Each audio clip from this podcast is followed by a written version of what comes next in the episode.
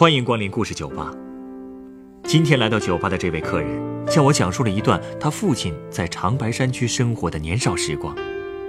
在那个贫穷闭塞的山村里，他的父亲与一条狼狗之间结下了深厚的情谊。他们之间又发生了多少感人而忧伤的故事呢？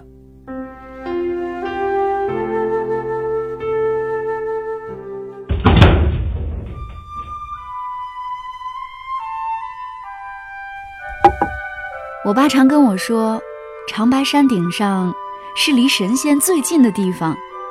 你知道，每到天晴的时候，太阳就会把那个天池照得就跟镜子一样。我爸还跟我说，他小时候虽然特别穷，可是有这座山陪着他，他从来没觉得孤独过。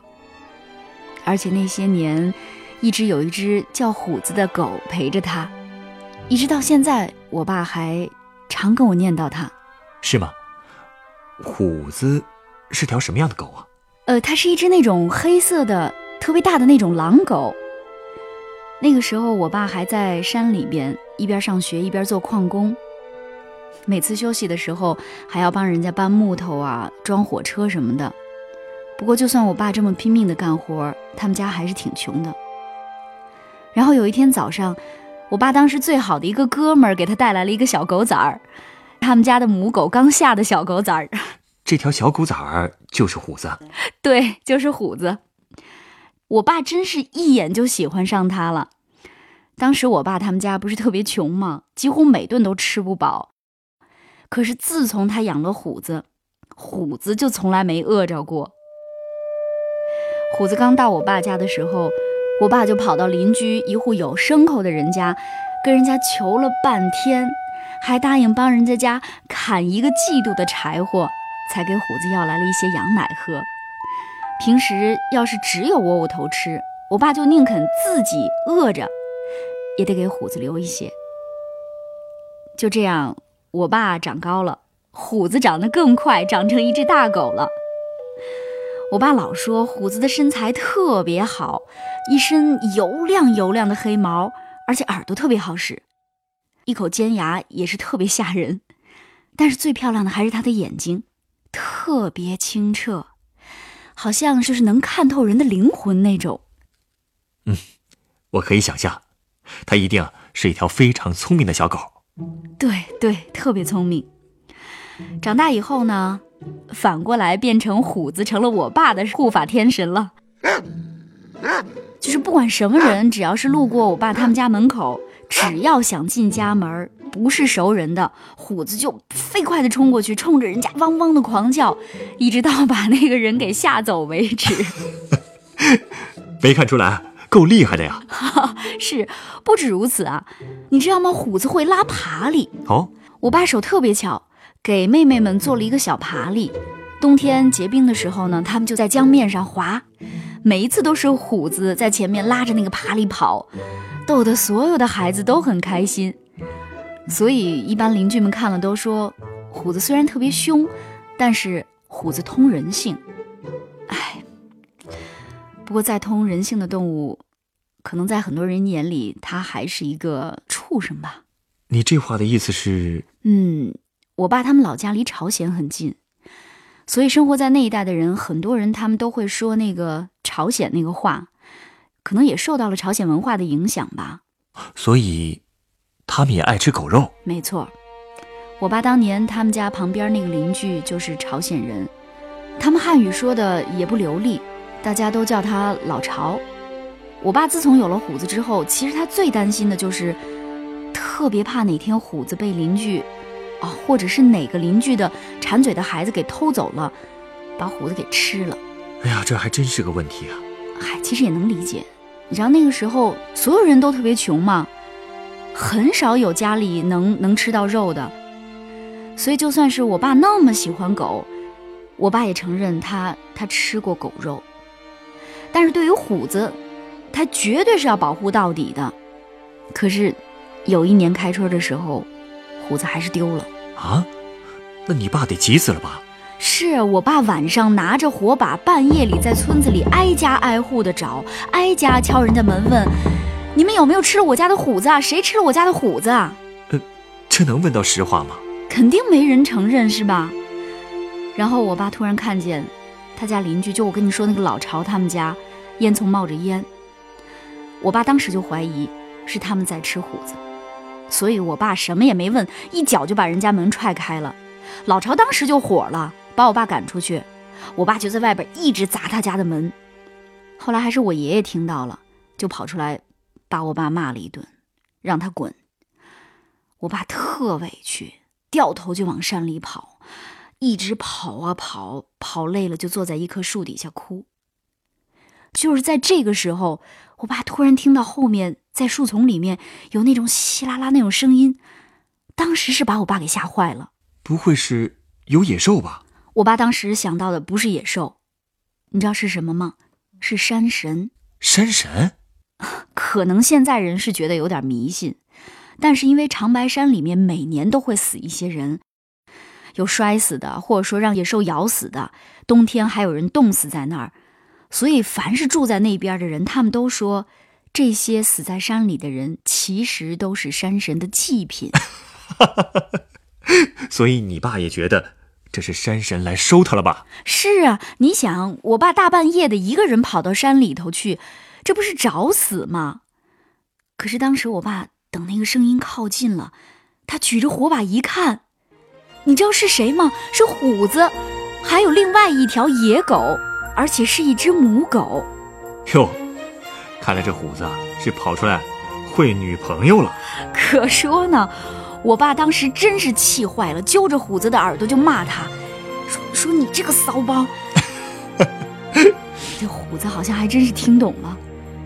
虎子当时趴在我爸的腿上，就是跟现在小孩做错事儿认错是完全一样。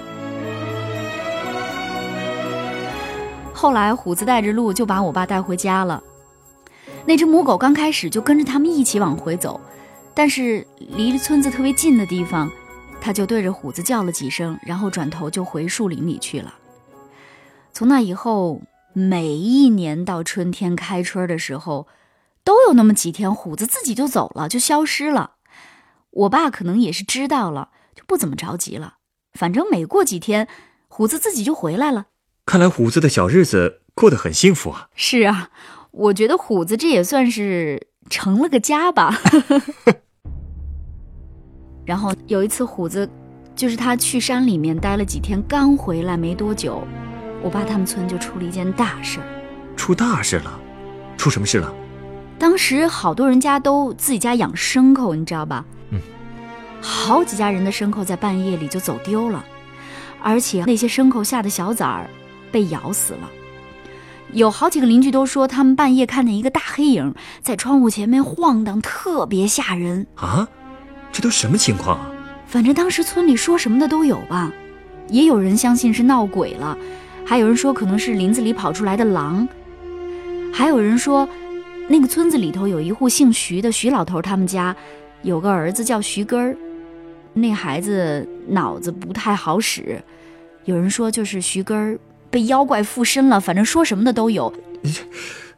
这都什么跟什么呀？是现在可能听起来挺可笑，但是当时可能人确实就是那么想的。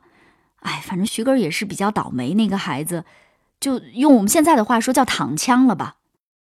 这孩子也是命苦，生下来脑子就不好使，长得你知道那种那种孩子长得也不好看，而且走路一瘸一拐的。但是徐根每次看见虎子，从来都不怕，他总是傻笑着去摸虎子，虎子也不咬他。说了也奇怪了，虎子好像对他真是特别温顺，看见他从来不叫。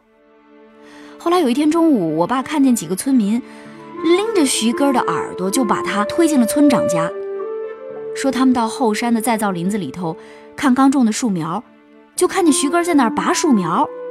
他们就合计说，这孩子拔树苗，那偷牲口、弄牲口的事肯定也是他干的呀。当时有一个村民就往徐根身上吐唾沫，徐根就知道傻笑，什么都不知道说。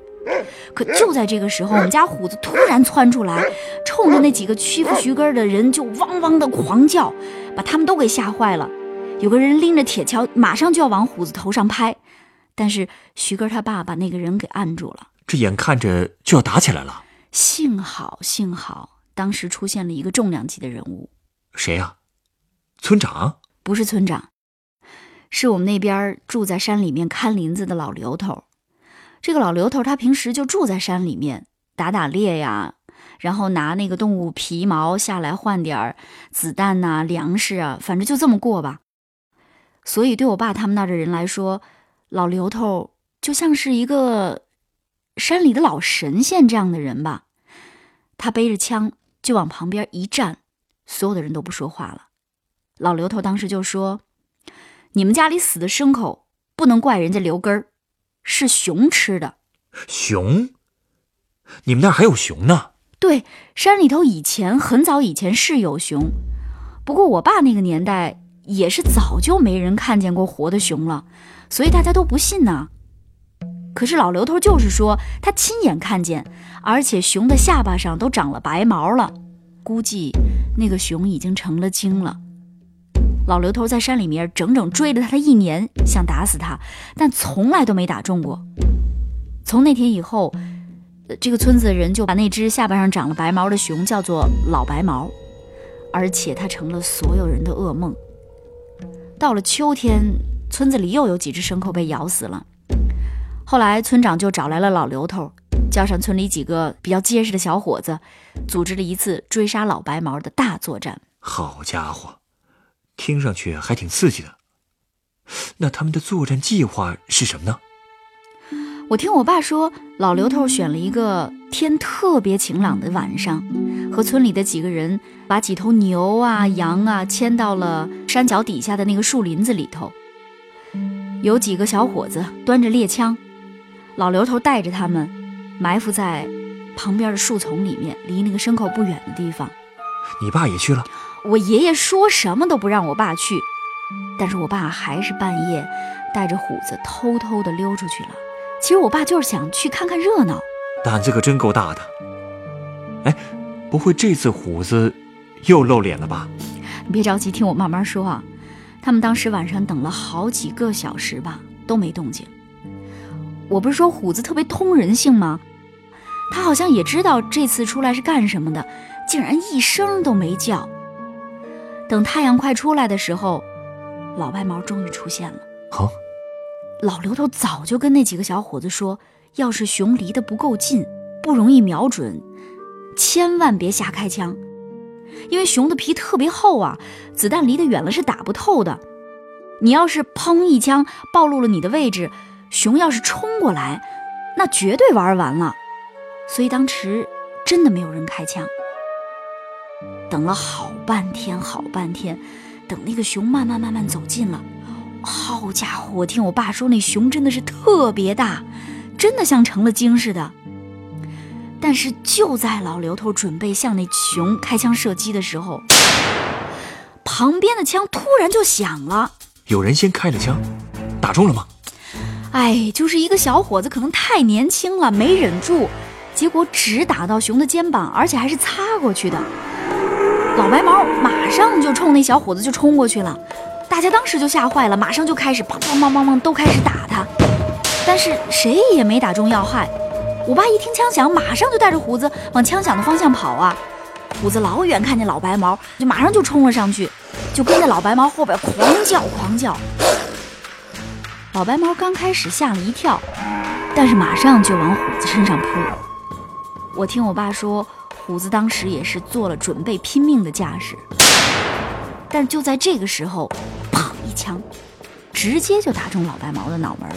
是老刘头。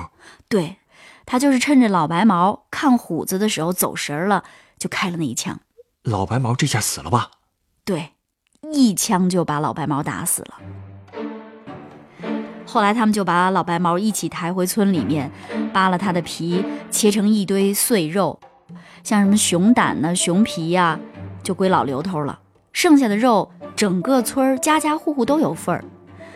我爸他们家呢，因为是虎子，算是立了一功吧，就得到了一对熊掌，还有几斤熊肉。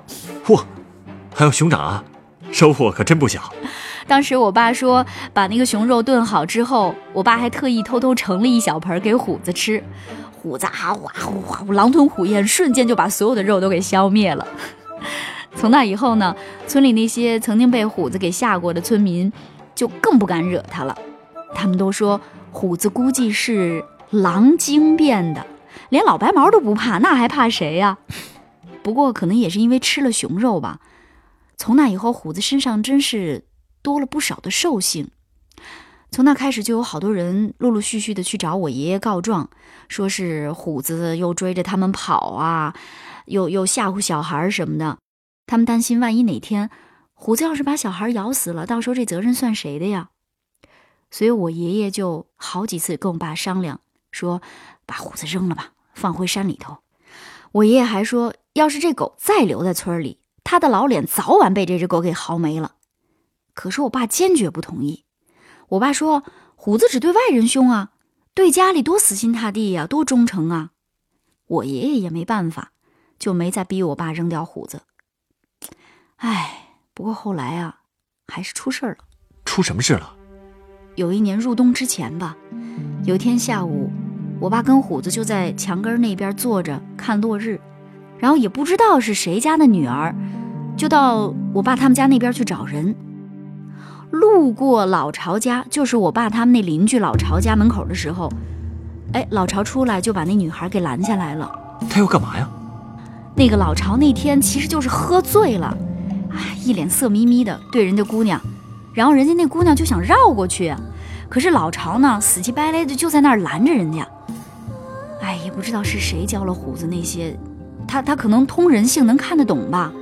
想都没想，噌一下扑上去，就照着老巢就咬了一口啊！咬伤了？其实当时咬的也不算是很严重吧，但是就是把把老巢的裤子给扯下来了，露出老巢里边穿了一个大花内裤，还在屁股上留了几行牙印儿。但是老巢当时就吓尿了。我爸说他当时马上冲上去，假装生气，就是象征性的踢了虎子一脚，虎子当时就乖了。老巢呢，反正骂骂咧咧就回去了。可他能善罢甘休吗？哎，就是这事儿的第二天，老巢趁我爸不在，提了一瓶酒到我们家来找我爷爷。反正也是又威胁，然后又说好话吧，就求我爷爷一定要把虎子给处理掉。那天晚上，等我爸回到家的时候，就发现虎子没像平常那样出来迎接他，然后一进家门。就闻见炖肉的香味儿了。你爷爷真的下手了？他怎么忍心啊？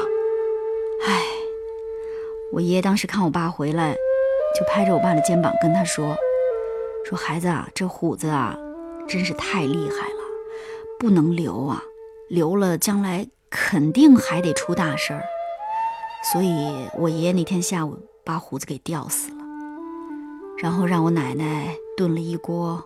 狗肉汤，还给我爸盛了一碗，说：“那，拿着这碗汤去给老巢认个错，这事儿就算过了，不追究了。”我爸当时一听，整个心都碎了。哎呀，我真的没法理解，你爷爷就对虎子一点感情也没有吗？这种事也能下得去手，还吃得下他的肉？我也不能理解。不过我爸跟我说。那个年代跟现在它是不一样的，那个年代没有什么宠物的概念，不像我们现在养了只狗就跟养个孩子似的。宠物和人对宠物的感情，那时候他们叫什么叫资本主义社会的奢侈品。你就像老牛，耕田耕了一辈子了，最后老了老了怎么着，还不是宰了变成牛肉汤啊？可能我爷爷觉得。虎子就是跟一头猪、一头羊、一头牛一样，早晚它不都是一盘菜吗？哎呀，可你爸爸该怎么接受这种事儿啊？反正我爸说，那锅肉他一口都没吃。那天晚上，我爸又一个人到林子里去了，在那儿哭了一晚上。我爸就用拳头砸土，拿脚踹树，然后一个人在那儿又哭又喊。哭累了，喊累了，就躺在树林里睡了。我爸当时一直还想，说不定等他睡醒，又听到那个嗖嗖那个声音从背后传过来，然后他一转头，又能看见虎子带着一只小母狗站在那儿，然后扑到他怀里面。可是虎子再也没回来，然后我爸就一个人在山林里边走了整整三天三夜，最后是又累又饿，踉踉跄跄的，算是回到家吧。就在他当时离开山林要回村的路上，我爸看见了那条母狗。那条狗就站在离我爸不远的地方，看着他的眼睛跟他这么对视了几秒钟。然后突然之间，那条母狗就像是明白了一样，就叫了一声，是那种哀嚎，然后转身就跑了。反正我爸说他记得，那母狗是大肚子，怀着小狗呢。那后来呢？后来除了我爸，可能村里也就只有那个我跟你说那傻小子徐根儿还记得虎子吧。有时候徐根儿就到我们家来。站在我爸他们家院子那儿站上一会儿，也没人理他，他就傻乎乎的又回去了。只有我爸知道，其实他是来找虎子玩的。然后，又过了几十年，他真的去找虎子去了。我呢，我听我爸讲虎子的故事，听了好多遍了。从小到大，我们俩在街上看见别人牵着狗走的时候，我爸都会微笑着跟我说。你知道吗？你爸小时候也养过一条大狗，它的名字叫虎子。虎子如果知道你爸爸一直想着他，一定会很高兴的。请稍等，我送你一杯鸡尾酒。